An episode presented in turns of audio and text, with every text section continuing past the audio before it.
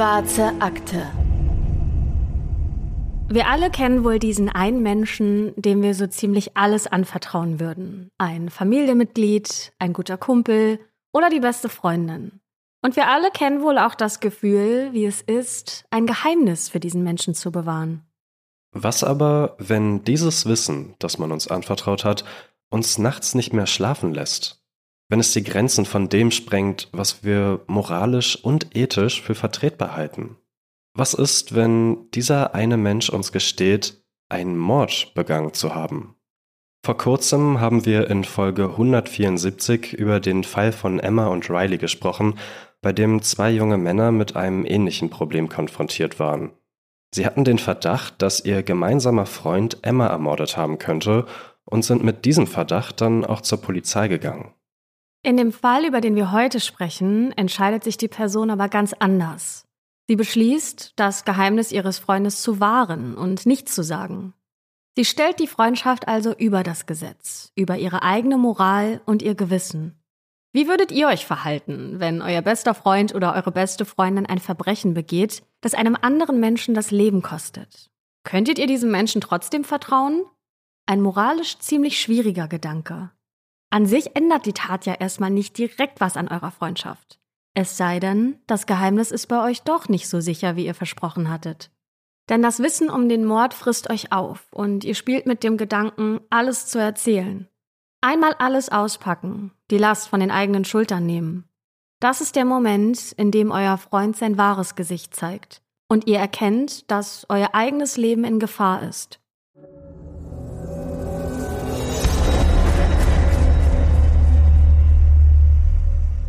Und damit herzlich willkommen zu einer neuen Folge der Schwarzen Akte. Es ist wieder Zeit für True Crime, wie immer mit eurem Hosts Patrick Strobusch und und mit Anne Lugmann. Hallo, schön, dass ihr wieder mit dabei seid. Und Anne, mich würde auf jeden Fall interessieren, wenn ein Freund oder eine Freundin dir gestehen würde, jemanden ermordet zu haben, wie würdest du damit umgehen? Also vielleicht würde ich als erstes mal hinterfragen, was ich für Freunde habe in meinem Freundeskreis. Nein, also wow, das ist eine echt schwierige Frage. Ähm, ich glaube, das kommt ein bisschen auf die Freundin oder den Freund an. Also erstmal würde ich, glaube ich, generell das gar nicht glauben, dass derjenige das gemacht hat. Und dann würde ich versuchen, den Freund oder die Freundin zu beruhigen, aber wahrscheinlich eher, um mich selbst zu beruhigen. Ja, und wenn es ein Versehen war, dann würde ich der Person, glaube ich, schon raten, zur Polizei zu gehen und alles aufzuklären. Oh, das ist echt schwierig. Wie würdest du reagieren? Ich bin da auch vollkommen bei dir. Also ich glaube, ich würde erstmal die News checken, ob, ob das wirklich äh, passiert ist oder ob das wohl der dümmste Witz überhaupt ist. Und dann würde ich wahrscheinlich auch erstmal hinterfragen, was ich da für, ein, für einen Kumpel habe oder so.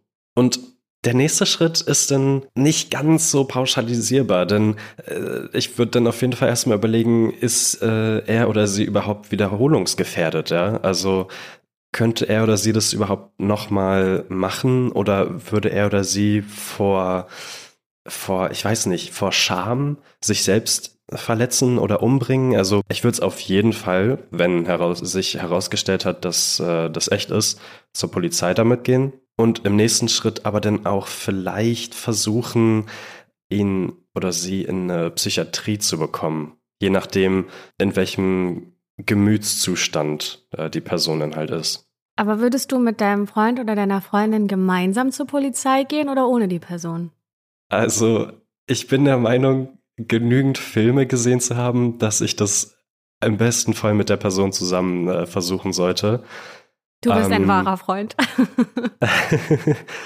du solltest die Person schon irgendwie überzeugen, weil am Ende gehst du im schlimmsten Fall alleine dahin, ohne dass die Person das will und dann bist du in deren Visier gelandet. Und das äh, würde ich ungerne wollen. Würdest du mit der Person zusammen hingehen oder? Ja, ich habe gerade überlegt, ähm, während ich dir so zugehört habe, also wie das ist so eine schwierige Situation. Stell dir das mal wirklich vor, dass jemand zu dir kommt und das sagt Du bist ja auch erstmal super aufgeregt und ähm, weißt ja selbst gar nicht, was das Beste ist in der Situation. Und plötzlich bist du irgendwie ja zu einer Art Mitwisser gemacht worden, ohne dass du das überhaupt wolltest. Und du konntest das ja wahrscheinlich dann auch gar nicht verhindern in dem Moment, sondern hast diese Info bekommen und musst jetzt irgendwie reagieren. Also es ist auch schon einfach eine sehr große Bürde, die dir da auferlegt wird und eine große Verantwortung, weil du auf der einen Seite deine Freunde oder deinen Freund schützen möchtest, aber irgendwie möchte man das ja auch nicht vertuschen. Also ihr merkt schon, das ist ein ziemlich großes Dilemma, was äh, ja heute im Mittelpunkt der Folge stehen wird. Ganz genau, aber starten wir erstmal ganz von vorn.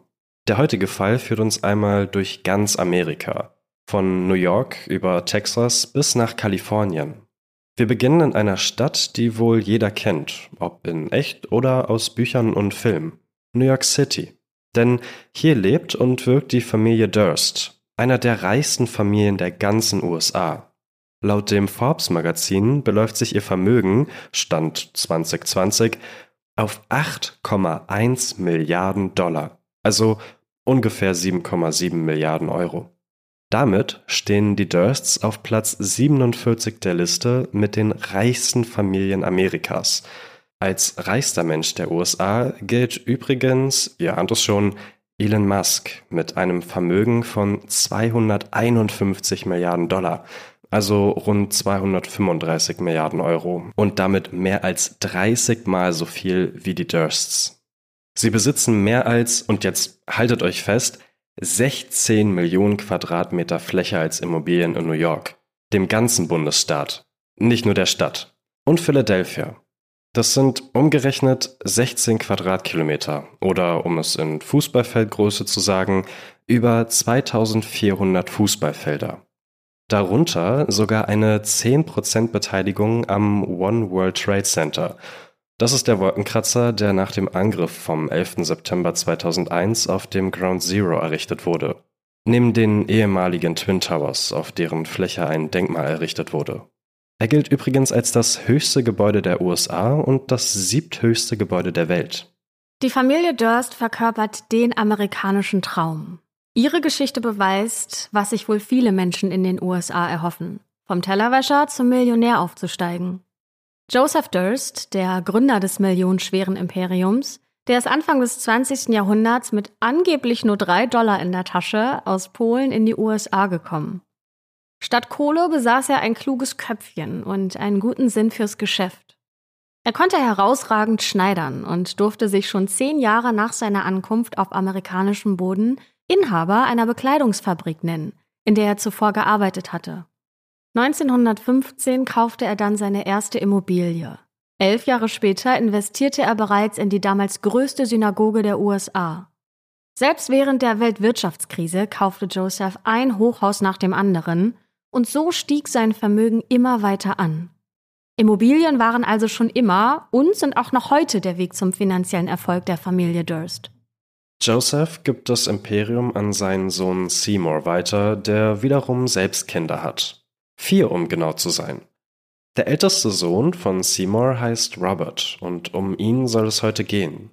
Er steht als ältestes Kind eigentlich an erster Stelle für die Nachfolge des Milliardenimperiums eigentlich? Wenn da nicht ein, zwei kleine oder auch ziemlich schwerwiegende Probleme wären. Denn Robert steht unter Verdacht, seine Ehefrau ermordet zu haben. Und nicht nur die. Die New Yorker Klatschpresse tituliert ihn als exzentrisch und als Zitat bekloppten Erben, während seine Freunde ihn für einen brillanten Mann mit einem exquisiten Sinn für Humor halten, beschreiben ihn andere als düstere Gestalt, die zu Wutanfällen neige. Wir wollen uns heute anschauen, wie dieser Robert abseits von Reichtum und Presse tickt und was an den Mordvorwürfen gegen ihn wirklich dran ist. Robert hat es in seinem Leben nicht immer leicht gehabt. Und das, obwohl er in eine der reichsten amerikanischen Familien hineingeboren wurde. Aber wie das eben so ist, macht viel Geld das Leben nicht unbedingt automatisch leichter. Als Robert sieben Jahre alt ist, da stürzt sich seine Mutter vom Dach des Hauses in den Tod. Gegenüber den Medien behauptet man, dass sie an einer Überdosis Asthma-Medikamente gestorben sei. In Wahrheit, so erzählen Familienmitglieder der Presse hinter vorgehaltener Hand, hat es sich aber um Suizid gehandelt. Der kleine Robert ist durch den Tod seiner Mutter zutiefst verstört. Eine enge Vertraute vermutet sogar, dass er den Sturz mit angesehen haben könnte. Später wird Robert das vor Gericht auch selbst behaupten. Die Folge ist ein tiefes seelisches Trauma. Roberts Verhalten war auch vor dem Suizid seiner Mutter schon auffällig. Danach wird es jetzt nicht unbedingt besser. Er gerät zum Beispiel in so heftige Streitereien mit seinem jüngeren Bruder Douglas, dass der Vater die beiden Jungs sogar zu einem Psychiater schickt. Dieser Psychiater soll dem kleinen Robert seinen in Anführungsstrichen Persönlichkeitszerfall diagnostiziert haben. So schreibt es zumindest das Spiegelmagazin. Und das klingt ja schon nach einer ziemlich heftigen Diagnose für ein Kind. Andere Quellen schreiben aber nichts von dieser Diagnose. Dafür liest man etwas anderes. Und zwar soll man bei Robert das Asperger-Syndrom festgestellt haben, also eine leichte Form von Autismus. Wie auch immer man den kleinen Robert labelt, fest steht auf jeden Fall, er ist eben anders als die anderen.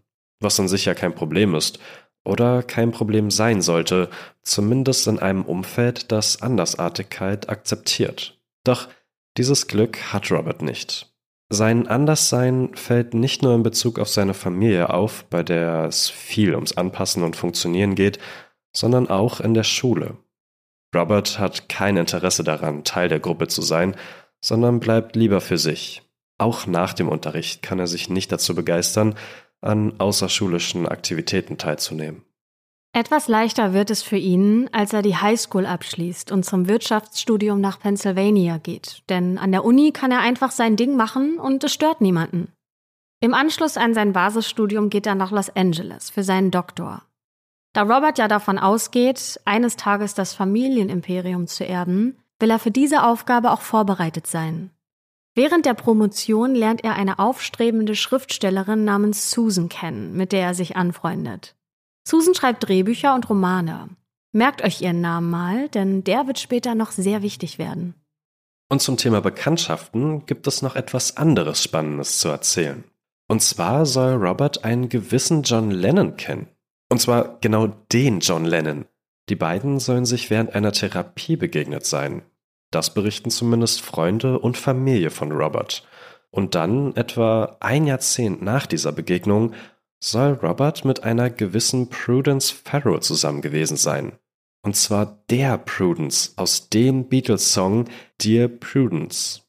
Die besagte Frau will sich allerdings dazu gegenüber den Medien nicht äußern. Das berichtet zumindest die New York Times. Nichtsdestotrotz ein spannender Side-Fact. Auch dass Prudence ältere Schwester Mia Farrow eine super bekannte Schauspielerin ist, die sowohl mit Frank Sinatra als auch Woody Allen liiert war. Also alles ziemlich bekannte Namen. Nach dem Abschluss seines Studiums 1969 kehrt der 26-jährige Robert nach New York zurück und lernt dort zwei Jahre später seine zukünftige Ehefrau kennen, Kathleen, die aber von allen nur Kathy genannt wird. Im Herbst 1971 treffen sie sich zum ersten Mal. Ein paar Monate später ziehen sie schon zusammen. Die beiden leben ein recht geerdetes Leben, trotz des Geldes, das seine Familie ja in Massen besitzt. Robert eröffnet einen Naturkostladen. Kathy arbeitet als Dentalhygienikerin. Nebenbei studiert sie Medizin, um später einmal Ärztin zu werden. Trotz des Vermögens seiner Familie legt Robert Wert darauf, sparsam zu sein und verzichtet auch auf teure Kleidung oder wertvollen Schmuck. Es scheint ihm egal zu sein, dass auf seinem eigenen persönlichen Konto Millionen von Dollar liegen. Kathy ist das aber nicht egal. Sie will die Möglichkeiten auch nutzen, die der Reichtum ihres Ehemanns ihr bietet. Aber dazu gleich mehr. Roberts Vater ist nicht gerade glücklich, dass sein Sohn ein Leben als Ladenbesitzer gewählt hat. Aber, das haben wir ja gerade schon erwähnt, Robert ist halt anders als seine Familie. Und er macht sein Ding. Und die Wahrheit ist, dass er eben keinen wirklichen Bock auf die Arbeit im Familienunternehmen hat. Erben will er es, aber mit den anderen aus der Familie zu schuften, darauf hat er keine Lust. Sein Vater lässt Robert das Verhalten nicht durchgehen. Auch wenn Robert ja schon längst kein Kind mehr ist, setzt der Vater ihn so unter Druck, bis er ein paar Jahre später den Biomarkt aufgibt und wieder in das Familienunternehmen einsteigt. Gemeinsam mit seinem Vater und dem Bruder Douglas, mit dem er sich früher so heftig gestritten hatte, baut Robert einige sehr ertragreiche Wolkenkratzer an der Avenue of the Americas, auch bekannt als die Sixth Avenue. Also ist eigentlich alles gut, oder? Ja, aber der Schein trügt, wie so häufig. Auch wenn Robert an den Familiengeschäften beteiligt wird, so brodelt es hinter den Kulissen immer noch. Alte Spannungen, die damals schon für Streitigkeiten gesorgt haben, konnten in all den Jahren nicht aus der Welt geschaffen werden. Doch obwohl Douglas der jüngere Bruder ist, so wird er von seinem Vater immer dem etwas seltsamen Robert vorgezogen. Auch der Großvater, der das Familienunternehmen ja gegründet hat, der hält Douglas für den Begabteren. Warum hat der Vater Robert dann überhaupt zurückgeholt? Wahrscheinlich war es für die Familie ein Imageproblem, wenn der Ausreißersohn in der Öffentlichkeit sein eigenes Ding macht, ohne darauf zu achten, dass er ja immer noch als Repräsentant der Familie gesehen wird. Auch wenn Robert sich gefühlt schon von ihr und dem Unternehmen abgewandt hat. Den Ton gibt immer noch der Patriarch an, also Roberts Vater. Roberts Leben ist ein ziemliches Auf und Ab. Nicht nur was die Beziehung zu seiner Familie angeht, sondern auch in seiner Ehe mit Kathy. Denn auch da läuft nicht alles so rosig, wie es zunächst den Anschein hatte. Denn Kathy hat das Gefühl, unter ihren Möglichkeiten zu leben. Sie sieht ungenutztes Potenzial in Roberts Reichtum und kann mit seinem Sparmodus nicht wirklich viel anfangen. Während Robert ein VW Käfer fährt, sitzt Kathy lieber hinter dem Steuer eines Mercedes. Das nur als Beispiel, um das unterschiedliche Verhältnis der beiden zu Geld zu demonstrieren. Aber nicht nur in Bezug auf Geld gibt es Probleme zwischen den beiden. Denn mit den Jahren wandelt sich Robert von einem liebevollen Ehemann zu einem Partner, der mit der Zeit seiner Frau immer besitzergreifender umgeht. Er meint, zunehmend über Cathys Leben bestimmen zu müssen, was ihr natürlich alles andere als gefällt. Die New York Times berichtet, dass Cathy sogar Anschuldigungen wegen körperlichen Missbrauchs gegen Robert vorgebracht hat. Zumindest soll sie engen Freunden davon erzählt haben. Für sie ist klar, dass sie die Ehe nicht fortführen will, und so beauftragt sie einen Scheidungsanwalt. Die Krise verschärft sich noch weiter, da Robert wohl immer wieder Affären hat. Angeblich soll er zu der Zeit, in der die Ehe der beiden in die Brüche geht, also Ende der 70er, Anfang der 80er Jahre, das Verhältnis mit der Beatles Prudence haben. Wie gesagt, gesichert ist das Ganze nicht. Aber es zeigt, dass es zwischen Kathy und Robert einfach auf so vielen Ebenen nicht mehr gepasst hat. Und dann, im Januar 1982, verschwindet Kathy plötzlich. Zu diesem Zeitpunkt ist sie 29 Jahre alt. Robert ist 38. Seit neun Jahren sind die beiden da schon verheiratet. Die Suche nach ihr verläuft ohne Ergebnisse. Niemand hat etwas von ihr gesehen oder gehört. Kann es sein, dass Kathy einfach abgehauen ist? Dass sie ihre schwierige Ehe hinter sich lassen und ein neues Leben anfangen wollte? Und um ehrlich zu sein, sollte das der Fall sein, kann ich sie da auch irgendwie verstehen. Denn von dem, was wir jetzt bisher gehört haben, muss sie emotional ziemlich fertig gewesen sein. Und auch wenn die Scheidung da wohl rational das Klügste wäre, wäre das auch eindeutig die anstrengendere Option. Und zu fliehen scheint da wohl einfach, ja, emotional weniger belastend zu sein und deswegen einfacher. Ja, und Robert scheint über das plötzliche Verschwinden ebenso überrascht zu sein wie alle anderen auch. Er meldet Kathy als vermisst, allerdings soll er die Anzeige erst vier Tage nach dem eigentlichen Verschwinden aufgeben, wie der Spiegel berichtet. Freunde von Kathy hatten eigentlich schon viel früher Alarm geschlagen aber Robert setzt sich erst in Bewegung, als er einen Anruf von Cathys Uni erhält, dass sie die ganze Woche schon nicht zu den Vorlesungen erschienen ist. Und das, obwohl ihr Abschluss nur noch drei Wochen hin ist. Vier Tage. Das ist eine echt verdammt lange Zeit. Also warum wartet Robert so lange damit, sie vermisst zu melden? Würde man nicht eigentlich sofort alle Hebel in Bewegung setzen, um die eigene Ehefrau zu finden, inklusive dann ja der Hilfe der Polizei? Robert sagt, er und seine Frau hätten das Wochenende in der Nähe von Katona, nördlich von New York, verbracht. Im Anschluss habe er Kathy in einen Zug Richtung Manhattan gesetzt und später am Abend noch mit ihr telefoniert. Das sei das letzte Mal gewesen, dass er etwas von ihr gehört habe. Klingt an sicher recht harmonisch, oder? Nicht so harmonisch ist allerdings die Tatsache, dass Kathy sich circa drei Wochen vor ihrem Verschwinden noch ärztlich wegen Prellungen in ihrem Gesicht behandeln lassen musste. Freunden gegenüber erzählte sie offen, dass Robert für die Verletzung verantwortlich sei. Sie hatte Robert zudem um eine Scheidungsabfindung in Höhe von 250.000 Dollar gebeten. Doch statt ihr die zu gewähren, hat Robert einfach ihre Kreditkarten gekündigt, ihren Namen von dem gemeinsamen Bankkonto gestrichen und sich sogar geweigert, die Studiengebühren für ihr Medizinstudium zu bezahlen. Ja, das war's wohl mit der Harmonie. Aber macht Robert das gleich verdächtig? Die Polizei findet keine Beweise, die den Verdachtsmoment gegen ihn erhärten würden. Die Behörden stufen Cathys Verschwinden erstmal als vermissten Fall ein. Das heißt, nach der ergebnislosen Suche werden keine weiteren Ermittlungen vorgenommen. Dieser Status wird sich auch in den nächsten Jahren nicht ändern. Erst einmal. Doch nur weil es keine offizielle Mordermittlung gibt, heißt es nicht, dass Cathys Angehörige sich damit zufrieden geben. Sie sind sich sicher, dass Cathy nicht einfach so abgehauen ist. Jemand muss ihr was angetan haben. Und dieser jemand, davon sind sie überzeugt, ist Robert. Nach allem, was zwischen den beiden in der Ehe vorgefallen ist, scheint es für die Freunde und Familie die einzig logische Erklärung zu sein. Robert muss Kathy also aus dem Weg geschaffen haben, da sind sie sich sicher. Robert scheint das Chaos um Cathys Verschwinden ziemlich mitzunehmen und auch die öffentlichen Anschuldigungen gegen seine Person.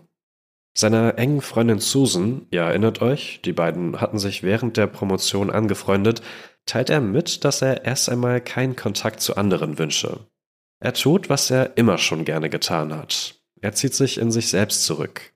Susan tritt von da an sozusagen als seine Sprecherin auf. Wir können davon ausgehen, dass Robert sich Susan wirklich anvertraut hat. Also, dass er ihr erzählt hat, was in Wahrheit hinter Cathys Verschwinden steckt. Warum wir diese Schlussfolgerung ziehen können, darauf kommen wir später zurück. Für jetzt ist erstmal wichtig zu wissen, Susan und Robert machen gemeinsame Sache. Die beiden gegen den Rest der Welt, könnte man sagen. Mit den Jahren kehrt erstmal Ruhe ein, denn in Cathys Fall gibt es keine weiteren Ermittlungen. Ihre Akte ruht unangetastet in der Abteilung für vermisste Personen und Robert kehrt nach seiner kleinen Auszeit von knapp zwei Jahren wieder ins normale Leben zurück. Aber es ist die Ruhe vor dem Sturm. Denn 1992, da ist Kathy bereits seit zehn Jahren verschwunden, da wird klar, dass nicht Robert als ältester Sohn, sondern sein jüngerer Bruder Douglas die Leitung des Familienimperiums übernehmen soll. Douglas, den ja auch schon früher alle für den begabteren und klügeren gehalten haben. Robert nimmt diese Entscheidung alles andere als gut auf. Er geht dagegen sogar gerichtlich vor, kann jedoch nichts außer einer finanziellen Entschädigung erwirken. Also bricht er den Kontakt zu seiner Familie ab und erscheint auch nicht mehr auf der Arbeit. Für ihn bedeutet das den totalen Gesichtsverlust. Robert zieht sich komplett in sich selbst zurück. Auch von seinen weiteren Kontakten in New York will er nichts mehr wissen. Ja, eigentlich von der ganzen Stadt nicht. Die nächsten Jahre verbringt Robert nun damit, in den USA herumzupendeln, von Kalifornien bis nach Texas. Als 1995 sein Vater stirbt, taucht er kurz an dessen Sterbebett im Krankenhaus auf. Aber nur, weil seine Geschwister eingewilligt haben, für Roberts Besuch extra das Krankenhaus zu verlassen. Der Beerdigung wohnt Robert nicht mehr bei. Da ist er schon wieder unterwegs. Robert steht zum Zeitpunkt der Jahrtausendwende also recht alleine da. Und dann holt seine Vergangenheit ihn mit einem Schlag wieder ein. Denn im Jahr 2000 nimmt die Staatsanwaltschaft neue Ermittlungen in Cathys Fall auf. Kathy ist zu diesem Zeitpunkt schon 18 Jahre verschwunden. Und gilt mittlerweile als tot. Genau genommen hat man sie drei Jahre zuvor offiziell als tot erklärt, auch wenn es nach wie vor keine Leiche gibt. Robert hatte eigentlich gehofft, mit dem Kapitel also ein für alle Mal abgeschlossen zu haben. Noch viel früher, nämlich 1990, da hatte er sich in Cathys Abwesenheit von ihr scheiden lassen. Dass ihr Verschwinden jetzt neu untersucht wird, ist wie so häufig bei Cold Cases der Verdienst von einem besonders engagierten Ermittler. Diesem war beim Durchsehen der Akte nämlich aufgefallen, dass Robert damals unstimmige Ansagen zu seinem Verbleib gemacht hatte. Robert hatte ja gesagt, Kathy nach dem gemeinsamen Wochenende in einen Zug nach Manhattan gesetzt und am selben Abend noch mit ihr telefoniert zu haben, nachdem sie zu Hause angekommen war. Dieses Telefonat habe Robert nach eigenen Angaben von einem Münztelefon aus getätigt, während er mit dem gemeinsamen Hund Gassi ging. Allerdings findet der Ermittler nun heraus, dass es gar kein Münztelefon an der Stelle gibt, an der Robert behauptet gewesen zu sein. Der nächste Apparat befindet sich mehrere Kilometer entfernt und in der Nacht war das Wetter ziemlich schlecht. War Robert also wirklich mit dem Hund spazieren? Das alles findet der Ermittler verdächtig genug, um sich noch einmal intensiv in den Fall einzuarbeiten. Mit Folgen, denn Robert wird als Verdächtiger festgenommen. Für Cathys Familie und Freunde ist das eine großartige Neuigkeit. Endlich bewegt sich etwas. Aber schon einen Tag später wird Robert gegen eine Kaution in Höhe von 300.000 Dollar wieder freigelassen. Man entscheidet sich zu diesem Schritt, da die Polizei davon ausgeht, dass Robert freiwillig zu den Verhören erscheinen wird. Was er nicht tut. Im Gegenteil. Denn Robert wird das alles zu heiß. Er ergreift die Flucht. Das macht ihn nicht weniger verdächtig, ehrlich gesagt. Und damit ihm diese Flucht gelingen kann, macht er seiner derzeitigen Freundin Deborah sogar einen Heiratsantrag. Nicht aus Liebe, sondern einfach, da er jemanden braucht, der in seinem Namen Schecks schreiben kann. So stellt er nämlich sicher, dass er während der Flucht immer an Geld kommt. Und jetzt wird es richtig wild. Man kennt nicht jeden Stopp, den Robert während der nächsten Monate einlegt, aber man weiß zum Beispiel, dass er direkt am Anfang nach New Orleans flieht, wo er sich in eine einfache Mietwohnung einmietet und sich dort als Frau ausgibt. Das heißt, er kleidet sich in feminin gelesener Kleidung und damit seine tiefe Stimme nicht auffällt, tut er sogar so, als sei er stumm. Das Ding ist, Roberts Flucht fällt nicht sofort auf. Erst eine gute Woche später, am 16. Oktober, merken die Behörden, dass ihr Hauptverdächtiger nicht mehr da ist, wo er sein sollte. An diesem Tag nämlich hätte eigentlich eine Kautionsanhörung stattfinden sollen, zu der Robert aber nicht erscheint. Sofort leitet die Polizei eine landesweite Fahndung nach dem Multimillionär ein. Einen Tag später, am 17. Oktober, mietet Robert einen Wagen, mit dem er weitere Distanz zwischen sich und die Polizei bringen will. Mit einem Auto, das ist ja der Vorteil, kann man viel unauffälliger reisen als mit den öffentlichen Verkehrsmitteln. Bei der Vermietung kann Robert natürlich nicht seinen richtigen Ausweis vorzeigen, also nutzt er einen gefälschten Führerschein. Der ist auf einen gewissen Morris ausgestellt. Und kurzer Einschub, auch diesen Namen solltet ihr euch merken. Warum? Das erklären wir gleich. Als Adresse gibt Robert ein Motel in der Nähe an und zahlt die Kaution in Bar. Und schon ist er mobil. Verschiedene Behörden suchen nach ihm, darunter Detectives aus New York, Los Angeles und sogar das FBI. Sechs Wochen lang schafft Robert es, sich mit verschiedenen Verkleidungen in unterschiedlichsten Städten vor der Polizei zu verstecken. Zwischendurch kehrt er heimlich nach New York zurück und heiratet Deborah während einer 15-minütigen Zeremonie. Sehr romantisch. Im 25. Stock eines New Yorker Bürogebäudes, um die Ehe offiziell zu machen. Und dann macht Robert den einen Fehler, der seine Flucht zu einem abrupten Ende kommen lässt. Eigentlich ist es eine ziemlich banale Sache, die sich auch niemand so richtig erklären kann, denn Robert wird dabei erwischt, wie er in einer kleinen Stadt im Supermarkt ein Hähnchensandwich, Pflaster und eine Zeitung stiehlt. Genau, richtig gehört, er klaut diese Sachen, obwohl er in dem Moment mehrere hundert Dollar Bargeld bei sich hat. Warum er die Sachen also nicht einfach mit den Dollar aus seiner Tasche in Bar bezahlt hat, das wird wohl für immer ein Rätsel bleiben. Werbung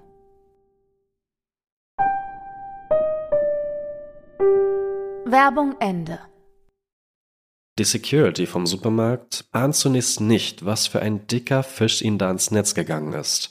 Für sie ist Robert nur einer von vielen Menschen, die versuchen, Waren aus dem Supermarkt mitgehen zu lassen. Als sie allerdings Roberts Sozialversicherungsnummer prüfen, gehen alle möglichen Alarmglocken an. Man hält Robert mit Handschellen bei der lokalen Polizei fest, bis er dort von dem Fahndungsteam abgeholt wird. Robert sitzt da, schweigt und geht auf keinerlei Fragen ein. Alles, was er sagt, ist, dass er einen Anwalt verlange. Die Erkenntnis, was seine Festnahme bedeutet, scheint allmählich zu ihm durchzusickern.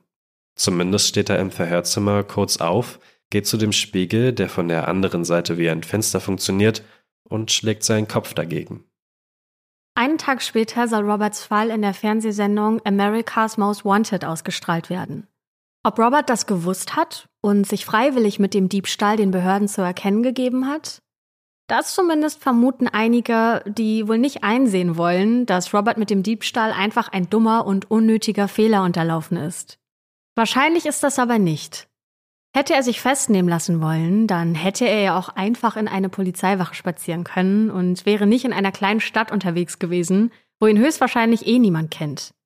Dass man ihn in dem Supermarkt überhaupt erkannt hat, da hat auch einfach der Zufall mit reingespielt. Und es spricht auch für die Security, dass die ihre Arbeit sehr gewissenhaft gemacht hat und auf die Details geachtet hat. Mittlerweile geht es auf Weihnachten zu, aber von gemütlicher Weihnachtsstimmung ist nicht wirklich viel zu merken. Die Ermittlungen laufen auf Hochtouren weiter. Nicht wenige sind mittlerweile davon überzeugt, dass Robert die Schuld am Verschwinden seiner Ehefrau trägt. Die Polizei plant nun, Roberts engste Vertraute zu befragen. Susan, Roberts Freundin, die nach Cathys Verschwinden Partei für ihn ergriffen hat. Und sie scheint auch bereit zu sein zu reden. So schreibt es zumindest die Zeitung Die Welt. Ein Grund könnte sein, dass sie in finanziellen Schwierigkeiten steckt. Doch bevor dieses Gespräch stattfinden kann, wird Susan ermordet. Die Polizei erhält einen anonymen Hinweis auf den Ort der Leiche und findet die tote Susan an Heiligabend im Jahr 2000 in ihrem Haus in LA.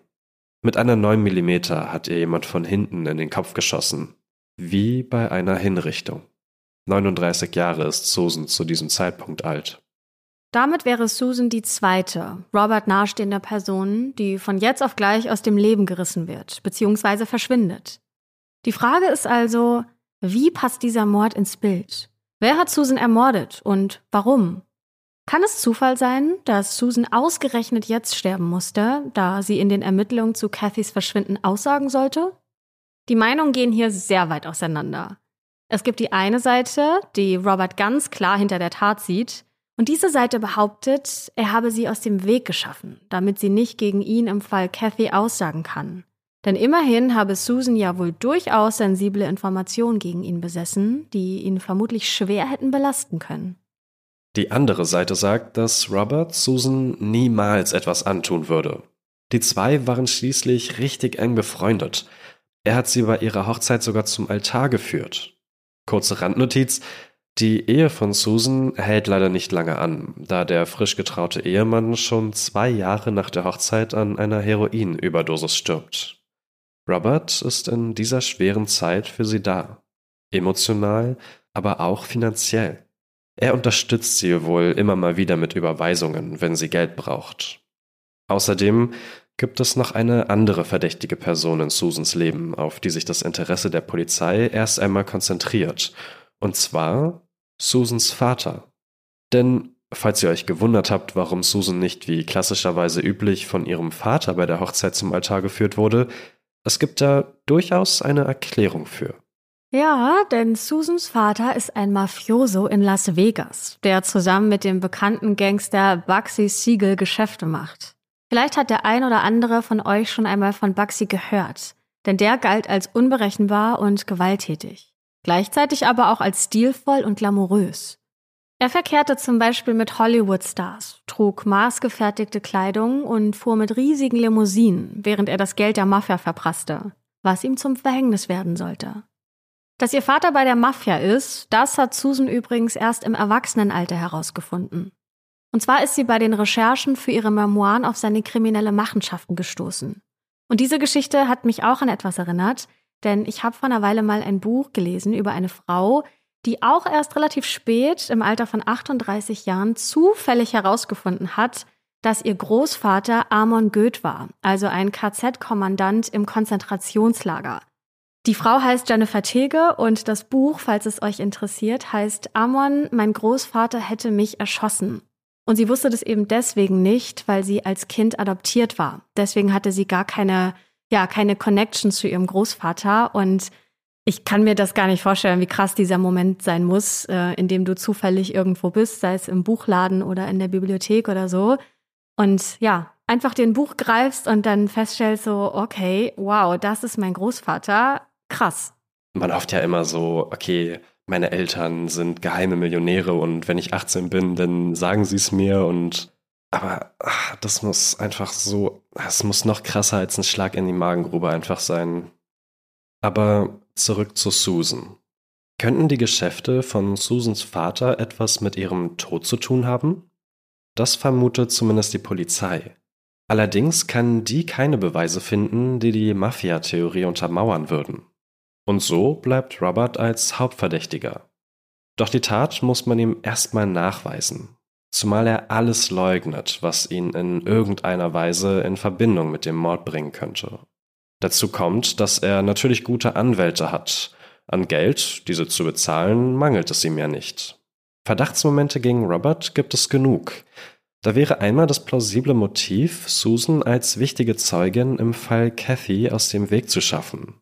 Wenn er ihr wirklich die volle Wahrheit anvertraut hat und er Kathy tatsächlich umgebracht hat, was ja nach wie vor nicht bewiesen ist, dann wäre Susan die einzige Zeugin, die ihm wirklich bei einem Prozess schaden könnte. Zudem stellt die Polizei fest, dass Robert Susan drei Monate vor ihrem Tod eine ziemlich stolze Geldsumme überwiesen hat, nämlich 50.000 Dollar. Er soll seiner Freundin ja immer mal wieder bei Geldsorgen ausgeholfen haben. Was aber, wenn es sich bei dieser Summe nicht einfach um eine simple Hilfe handelt, sondern um Schweigegeld? Was, wenn Robert Susan mit dem Geld erpresst hat, den Mund zu halten? Immerhin wusste er ja, dass sie pleite war und dringend Geld brauchte. Und dann wäre da ja noch die Sache mit der Notiz. Ihr erinnert euch, dass die Polizei nur deshalb Susans Leiche finden konnte, weil ja irgendjemand sie in einem anonymen Schreiben darauf hingewiesen hatte. Die Handschrift darauf ähnelt massiv der Handschrift von Robert. Aber der will nicht zugeben, diese Notiz verfasst zu haben und dann an die Polizei geschickt zu haben. Also, Indizien gibt es genug, aber nichts, um Robert wirklich mit Aussicht auf Erfolg im Mordfall Susan anklagen zu können. Die Ermittlungen schleppen sich hin. Fassen wir also mal kurz zusammen. Robert wird in zwei Fällen des Mordes verdächtigt. Einmal im Fall seiner verschwundenen und später für tot erklärten Ehefrau Kathy und einmal im Fall seiner erschossenen Freundin Susan. In beiden Fällen laufen Ermittlungen, aber es wurde noch keine Anklage gegen ihn erhoben. Das ist also der Status quo, als alles schon wieder eine unerwartete Wendung nimmt. Denn knapp neun Monate nach dem Mord an Susan, also im Oktober 2001, da gibt es einen weiteren Mord. Im Golf von Mexiko, genauer genommen in der Galveston Bay in Texas. Da entdeckt ein Teenager Müllsäcke, die ans Ufer gespült wurden. Und darin befinden sich die Leichenteile eines Mannes. Allerdings nicht alle, denn der Kopf zum Beispiel fehlt. Trotzdem kann dieser Mann identifiziert werden. Und nein, es ist nicht Robert. Der Name des Mannes ist Morris. Er ist 71 Jahre alt und Roberts Nachbar. Als die Polizei sich in der Nachbarschaft umhört, erfahren sie, dass Robert und Morris sich häufiger heftig gestritten hätten. Aber wie bringt die Polizei überhaupt den Toten mit Robert in Verbindung? Ja, das ist auch so eine Sache. In einem der Müllsäcke, in denen die Leiche gefunden wurde, da entdecken die Ermittler nämlich ein Stück Zeitung, auf dem sich wiederum ein Aufkleber mit der Lieferadresse befindet. So kommen sie zu dem Wohnkomplex, in dem Morris gelebt hat und in dem ja auch Robert zu der Zeit wohnt. Nochmal kurz zur zeitlichen Einordnung. Robert befindet sich da gerade noch auf der Flucht und lebt in der Wohnung neben Morris, aber nicht mit seiner wahren Identität, sondern als angeblich stumme Frau. So richtig scheint Robert diese Fake-Identität aber nicht durchzuziehen, oder zumindest vor seinem Nachbarn Morris nicht, denn sonst hätten sich die beiden ja nicht lauthals streiten können. Bei der Durchsuchung des Gemeinschaftsmülls entdeckte man dann den Namen Robert Durst auf der Quittung eines örtlichen Optikers, und so kommen sie darauf, mit wem sie es hier eigentlich zu tun haben. Und dann ist die Waffe, mit der Morris erschossen wurde, auch noch auf Roberts Namen registriert. Das heißt, im Gegensatz zu den anderen beiden Fällen ist es hier ziemlich offensichtlich, dass Robert etwas mit dem Mord an Morris zu tun haben muss. Sein Motiv? Er habe Morris Identität stehlen wollen, um sich so auf seiner Flucht vor den Ermittlern zu verstecken. Das berichtet zumindest die Süddeutsche Zeitung so. Ihr erinnert euch, der gefälschte Führerschein, den Robert genutzt hat, um während seiner Flucht einen Wagen zu mieten, war auf einen gewissen Morris ausgestellt. Und zwar genau auf diesen Morris. Und es ist ja auch einleuchtend. Aber nur für einen Identitätsdiebstahl einen Mord begehen? Andere Stimmen munkeln, dass Morris vermutlich mehr über das Verschwinden von Kathy gewusst habe, als Robert lieb war, und dass Robert den Nachbarn deshalb aus dem Weg geschaffen haben soll. Immerhin hat Morris ja wohl gewusst, dass Robert nicht die stumme Frau ist, als die er sich in der Wohnung eingemietet hat. Woher Morris aber dieses potenzielle Wissen über den Fall Kathy gehabt haben soll, oder ob es sich dabei nur um Vermutungen handelt, mit denen er eventuell sogar Robert konfrontiert hat, das lässt sich im Nachhinein nicht mehr herausfinden. Robert gibt sogar zu, dass Morris bei einem Streit mit ihm gestorben sei. Er habe ihn aber nicht ermordet. Vielmehr sei der Streit zwischen ihnen so ausgeartet, dass es zu einer Art Schlägerei zwischen den beiden Männern gekommen sei. Dabei habe sich dann aus Versehen ein Schuss aus Roberts Pistole gelöst. Absichtlich sei das aber nicht gewesen, sondern er habe sich einfach nur gegen Morris Angriffe verteidigt. Notwehr also. In seiner Panik habe Robert dann die Leiche mit Sägen und einem Rasiermesser zerteilt und die Körperteile in Mülltüten gepackt und diese dann im Fluss versenkt. Robert wird angeklagt und lässt sich bei dem Prozess von erstklassigen Anwälten verteidigen. Und ob ihr es glaubt oder nicht, Robert wird tatsächlich von dem Mordvorwurf freigesprochen. Er gesteht, dass er versucht habe, Beweise zu manipulieren und auch verschwinden zu lassen, was natürlich nicht legal ist, und dafür erhält er auch eine Haftstrafe von fünf Jahren, wird jedoch auf Bewährung entlassen. Seine Auflage lautet, er muss in der Nähe seines Hauses bleiben. Dagegen verstößt Robert allerdings, als er zu dem Ort zurückkehrt, an dem der Nachbar zu Tode gekommen ist, und deswegen wandert er zurück ins Gefängnis, kann dort aber zwei Jahre später von seinem Anwalt herausgeholt werden. Der argumentiert damit, dass die Bewährungsauflagen zu streng waren. Er hat demnach statt fünf Jahren nur ungefähr zwei Jahre Haft verbüßt. Seit dem Frühjahr 2006 ist er also wieder ein freier Mann. Und das, obwohl der Verdacht gegen ihn ja noch immer in den beiden anderen Fällen besteht. Aber die Ermittlungen laufen zäh und wo keine neuen Beweise auftauchen, da müssen sich die Detectives irgendwann auch neueren, dringenderen Fällen widmen. Die Ermittlungen gegen Robert gehen natürlich auch an seiner Familie nicht spurlos vorbei. 2006 kaufen sie ihm seinen Anteil am Unternehmen für 65 Millionen Dollar ab. Und damit wollen sie nicht nur den unliebsamen Robert loswerden, sondern sich auch öffentlich von Cathys Verschwinden distanzieren. Denn Cathys Familie macht wiederum die Dursts für deren Schicksal mitverantwortlich. Und auch in seiner eigenen Familie halten einige Robert für verdächtig. Der Spiegel schreibt, dass einzelne Verwandte sogar wohl immer wieder Kontaktverbote gegen Robert erwirkt haben sollen, weil sie sich von ihm bedroht gefühlt haben. Sein Bruder Douglas, dem ja das Unternehmen anstelle von Robert anvertraut worden war, wird von der österreichischen Tageszeitung Der Kurier mit einer heftigen Aussage zitiert. Und zwar soll er gesagt haben, dass er überhaupt keinen Zweifel daran habe, dass Robert, wenn er die Möglichkeit hätte, auch ihn, also Douglas, umbringen würde. Nach der Trennung von seiner Familie wird es still um Robert, bis er wieder so eine unglückliche Nummer wie damals mit dem gestohlenen Sandwich abliefert. Naja, zumindest erinnert dieser neue Patzer stark daran, weil Robert sich durch eine Unachtsamkeit wieder sein eigenes Grab schaufelt. HBO dreht nämlich eine sechsteilige Dokumentation über Roberts Leben, die 2015 erscheinen soll und bei der Robert selbst als Interviewpartner mitwirkt. Er hofft, sich durch seine Kooperation von dem Mordverdacht gegen ihn lösen zu können. Denn nur weil einige Jahre vergangen sind, hat man seine potenzielle Rolle in den Todesfällen von Kathy und Susan nicht vergessen. Zuvor hatte Robert Interviews immer abgelehnt. Aber jetzt, für diese Doku, da will er reinen Tisch machen. Die Filmemacher dürfen ihm auch wirklich jede Frage stellen. Das betont er sogar noch vor den insgesamt 25-stündigen Dreharbeiten. Er wird zu Beginn gefragt, ob er die ganze Wahrheit erzählen werde. Robert schüttelt den Kopf. Niemand würde jemals die ganze Wahrheit erzählen, sagt er. Wenn ihr euch diese Doku ansehen möchtet, dann verlinken wir die euch natürlich in den Show Notes. Die heißt auf Englisch The Jinx, The Life and Deaths of Robert Durst. Also sowas wie Der Unglücksrabe, das Leben und die Tode von Robert Durst. In einer Drehpause geht Robert auf die Toilette, ist sich aber nicht bewusst, dass das Mikro, das man ihm für das Interview an den Kragen gesteckt hatte, noch an ist.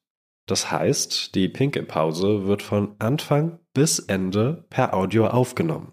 Und ausgerechnet während Robert im Bad ist und sich unbeobachtet fühlt, beginnt er vor sich hin zu murmeln. Und er gesteht. In folgendem Ausschnitt aus der HBO-Serie The Jinx, The Life and Deaths of Robert Durst von Andrew Jericho sagt Robert Durst, I'm having difficulty with the question. What the hell did I do? Kill them all. Of course. Es ist echt unglaublich. Beim Pinkeln und Händewaschen nuschelt Robert wirklich ein Geständnis in das Mikrofon. Übersetzt sagt er ungefähr, ich habe Schwierigkeiten mit den Fragen. Was zum Teufel habe ich getan? Sie alle getötet natürlich. Den vollständigen Mitschnitt könnt ihr euch auch auf YouTube anhören. Haben wir euch natürlich auch nochmal in der Beschreibung verlinkt. Die Serie präsentiert neben dieser Audioaufnahme noch weitere belastende Indizien, die dazu führen, dass sich die Schlinge um Roberts Hals immer enger zieht. Im März 2015, an dem Tag, bevor die Folge mit der verhängnisvollen Pinkelpause ausgestrahlt wird, da nimmt die Polizei Robert fest. Und das ist natürlich ein Timing, das für die Medien, die den ganzen Fall begleiten, Sensationsfutter pur ist. Aber wenn man sich die zeitliche Abfolge mal genauer anschaut, dann könnte man stutzig werden. Denn das Interview mit Robert, das hat ja viele Monate vor der Ausstrahlung der finalen Serie stattgefunden. Aber dazu muss man sagen, dass das ganze Material, was gefilmt wurde, ja noch gesichtet, geschnitten und vertont werden musste. Angeblich, so erklären es die Verantwortlichen, sei der Mitschnitt erst viel später, also bei der Sichtung des Materials, aufgefallen. Ob man das den Filmemachern glauben kann, bleibt wohl jedem selbst überlassen. Zumindest liegt der Gedanke nicht fern, dass man dieses exquisite Material zurückbehalten hat, um bei der Veröffentlichung einen möglichst dramatischen Effekt zu erzeugen und natürlich möglichst viel Reichweite zu erzielen. Das wird auch später vor Gericht noch Thema werden. Genau wie andere belastende Indizien, die gegen Robert im Rahmen der Doku ans Licht kommen. Und ein Indiz davon ist besonders interessant, weil es in dem Fall auch schon aufgetaucht ist. Ihr erinnert euch an die Notiz, die der Polizei ja verraten hat, wo man die ermordete Susan finden kann. Und auch, dass Robert ja nicht zugeben wollte, diese Notiz verfasst zu haben. Das weiterhin zu leugnen, wird Robert aber nicht mehr lange aufrechterhalten können. Denn in den Hinterlassenschaften von Susan, da findet ein Verwandter von ihr Jahre später einen Brief, den Robert ihr einmal geschrieben hat. Die Blockbuchstaben sind nahezu identisch zu denen auf dem Notizzettel, aber es gibt noch ein anderes spannendes Detail. Denn in der Adresszeile hat Robert Beverly Hills mit einem E zu viel geschrieben. Er hat hinter das L in Beverly ein E zu viel gepackt, also Beverley statt Beverly geschrieben. Und genau dieser Fehler findet sich in der Notiz ebenfalls. Und da ist die Frage, kann das noch ein Zufall sein? Wohl kaum. Und auch die Polizei glaubt nicht daran. Als die Filmemacher Robert mit der Parallele zwischen den beiden Schreiben konfrontieren, gibt er zu, selbst nicht unterscheiden zu können, welchen davon er geschrieben hat. Okay, also wo stehen wir jetzt? Im März 2015 wird Robert festgenommen, kurz vor der Veröffentlichung seiner Pinkelnuschelei. Und dieses Mal kann man auch wohl sagen, er wird ein für alle Mal festgenommen. Bei seiner Verhaftung hat er einen geladenen Revolver dabei, 42.000 Dollar Bargeld und eine Latexmaske. Die geht den Hals runter bis zu den Schultern. Die wollte er nutzen, um sich als jemand anderes auszugeben.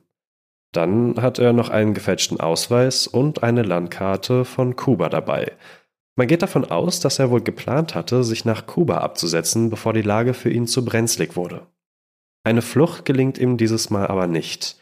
Sein Bruder Douglas, der ja anstelle von Robert die Führung des Familienunternehmens übernommen hat, zeigt sich in den Medien erleichtert über die Festnahme seines älteren Bruders. Er hoffe, dass Robert nun endlich für all seine Taten zur Rechenschaft gezogen werde. Ja, aber so leicht ist die Sache dann doch nicht. Denn im Fall von dem Nachbarn Morris stand Robert ja schon einmal vor Gericht. Das heißt, er kann nicht noch ein zweites Mal wegen des gleichen Verbrechens angeklagt werden. Und eine Anklage in Cathys Fall ist schwierig, da es keine Leiche gibt. Bleibt also der Mord an Susan. Und selbst da ist die Frage, ob Roberts Gemurmel während der Aufnahmepause als Geständnis gewertet werden kann. Immerhin kann nachweislich festgestellt werden, dass man den Audiomitschnitt im Nachhinein noch bearbeitet und neu zusammengeschnitten hat, um das Gemurmel so in eine neue Reihenfolge und einen neuen Kontext zu bringen. Bei einer ersten Gerichtsanhörung, kurz nach seiner Festnahme im Fall Susan, plädiert er auf nicht schuldig. Er sagt, er habe bei den Dreharbeiten für die HBO-Doku unter Drogen gestanden. 2020, also fünf Jahre später, startet dann der offizielle Prozess gegen Robert. Aber warum liegt so viel Zeit zwischen der Festnahme und dem Prozessbeginn? Als ein Grund dafür wird Roberts schlechter Gesundheitszustand genannt, der unter anderem an Blasenkrebs leidet und bei dem Prozess im Rollstuhl erscheinen muss. Die Corona-Krise ist ein weiterer Grund, warum sich das Ganze so in die Länge zieht. Robert sagt aus, durch den Suizid seiner Mutter schwere psychologische Schäden davongetragen zu haben. Man schätzt ihn zudem selbst als suizidgefährdet ein, weswegen er nach seiner Festnahme im März 2015 direkt in die Gefängnispsychiatrie verlegt wird. Während des Prozesses muss Robert sich einem 15-tägigen Kreuzverhör unterziehen, bei dem er sich, um es kurz zu machen, immer tiefer reinreitet.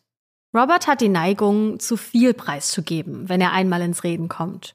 So ist das auch bei einigen Verhören geschehen, die im Vorfeld stattgefunden haben und deren Protokolle nun bei dem Prozess gegen ihn verwendet werden. Zum Beispiel gibt Robert zum Schock seiner Anwälte zu, dass er sich während des Zeitpunktes von Susans Ermordung in Kalifornien befunden habe, obwohl er da ja eigentlich gerade auf der Flucht hätte sein müssen. Damit bestätigt er die Vermutung der Anklage.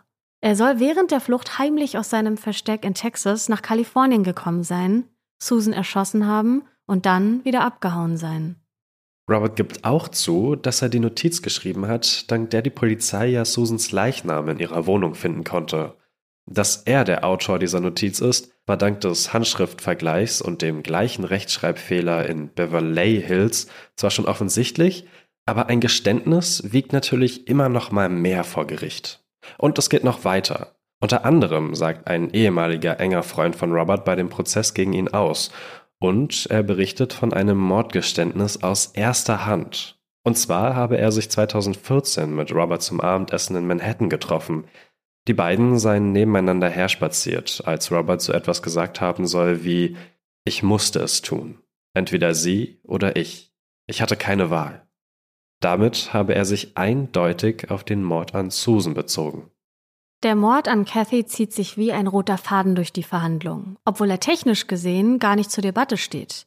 Aber er liefert Robert ja eigentlich das ultimative Motiv für den Mord an Susan, nämlich die Eliminierung einer wichtigen Zeugin. Die Anklage wirft Robert vor, diesen zweiten Mord an Susan begangen zu haben, um den ersten zu vertuschen. Und das, obwohl Susan während der ganzen Zeit immer an seiner Seite stand, ihm sogar ein Alibi verschafft hat und auch unter Eid für ihn gelogen haben soll. Der Spiegel schreibt, dass Robert im Zeugenstand gewirkt haben soll wie, Zitat, ein greiser, debiler Zwitter aus Freddy Krueger und Hannibal Lecter. Und das ist natürlich schon ein sehr heftiger Vergleich, der aber gleichzeitig auch ziemlich anschaulich darstellt, was aus dem einstigen Multimillionär und Unternehmer geworden ist. Dann, im Oktober 2021, fällt endlich das finale Urteil, das von einer Gerichtsdienerin verlesen wird. Wir, die Geschworenen, befinden den Angeklagten Robert Durst des Verbrechens des vorsätzlichen Mordes für schuldig. Das bedeutet für Robert lebenslange Haft, ohne Bewährung. Bei der Verkündung des Urteils ist er 78 Jahre alt, doch nicht nur wegen seines recht hohen Alters, sondern auch seines allgemein schlechten Gesundheitszustandes ist klar, dass er nie wieder ein freier Mann sein wird. Bei der Urteilsverkündung ist Robert selbst übrigens nicht vor Ort, und zwar wegen des Verdachts auf Corona. Zwar basiert der finale Schuldspruch nicht auf Roberts unfreiwilligem Geständnis während der Doku-Aufnahmen, aber der Audiomitschnitt hat sich dennoch als unendlich wertvoll erwiesen, weil dadurch ja der ganze Mordprozess überhaupt erst in Gang gebracht wurde. Nach Roberts Schuldspruch im Fall Susan fordert nun Cathys Familie ihn auch wegen des Mordes an Cathy offiziell anzuklagen. Denn eine Anklage hat es in dem Fall ja noch gar nicht gegeben. Und tatsächlich reicht die Bezirksstaatsanwaltschaft 2021 auch offiziell Klage im Fall Cathy ein. Eine neu gegründete Abteilung für ungelöste Fälle habe die Grundlage für diese Anklage geschaffen, bei der nicht zuletzt Roberts Aussagen in der HBO-Doku eine wichtige Rolle spielen. Aber diesem Prozess wird sich Robert nicht mehr stellen müssen, beziehungsweise können. Denn im Januar 2022 stirbt er, im Alter von 78 Jahren im Gewahrsam der Justiz, an den Folgen verschiedener Krankheiten, darunter Blasenkrebs und Covid-19. Zwischenzeitlich musste er sogar künstlich beatmet werden. Damit wurde Robert in einem von drei Mordfällen, die ihm zur Last gelegt werden, verurteilt. Die Familien von Morris und Kathy werden sich damit trösten müssen, dass wenigstens in Susans Fall Robert zur Rechenschaft gezogen und Gerechtigkeit ausgeübt wurde. Obwohl nicht ganz. Zumindest Cathys Familie gibt sich damit nicht zufrieden. Denn die will den Fall auch nach Roberts Tod nicht ruhen lassen und klagt Roberts zweite Ehefrau Deborah an, die er ja in dieser einen Nacht- und Nebelaktion geheiratet hatte. Der Vorwurf, Deborah habe Robert über Jahrzehnte dabei geholfen, sich der Justiz zu entziehen. Cathys Familie geht davon aus, dass Deborah Millionen aus seinem Nachlass erhält und verklagt die Witwe nun auf 75.000 Dollar, also rund 66.300 Euro. Das berichtet der österreichische Rundfunk im Februar 2022. Weitere Entwicklungen konnten wir in dem Fall Stand heute aber nicht finden. Ein ziemlich verstrickter Fall also, dessen Nachbeben heute noch spürbar sind. Und der so vollgeladen ist mit Details und spannenden Infos, dass man stundenlang darüber sprechen könnte. Falls ihr Interesse daran habt, noch tiefer in Roberts Geschichte abzutauchen, dann findet ihr da auf jeden Fall jede Menge zu. Der Fall hat nämlich neben dieser HBO-Doku noch zahlreiche Bücher und Filme inspiriert. Was denkt ihr über den Fall? Werdet ihr nach Roberts Geständnis 2014 gegenüber seinem engen Freund mit den Worten entweder sie oder ich, ich hatte keine Wahl, sofort zur Polizei gegangen oder hättet ihr das als Gebrabbel eines Menschen hingenommen, der vielleicht mit psychischen Problemen zu kämpfen hat? Das könnt ihr uns natürlich gerne bei Instagram schreiben. Da kommentiert und diskutiert vor allem Patrick immer total gerne mit euch. Also klar, ich lese das auch. Aber ich würde mal sagen, Patrick, du hast da immer so ein bisschen mehr äh, ja, Freude ran, tief in die Diskussion einzutauchen. Und ansonsten freuen wir uns natürlich, wenn ihr alle nächste Woche Dienstag wieder einschaltet auf der Podcast-Plattform eurer Wahl. Denn dann gibt es eine neue Folge der Schwarzen Akte.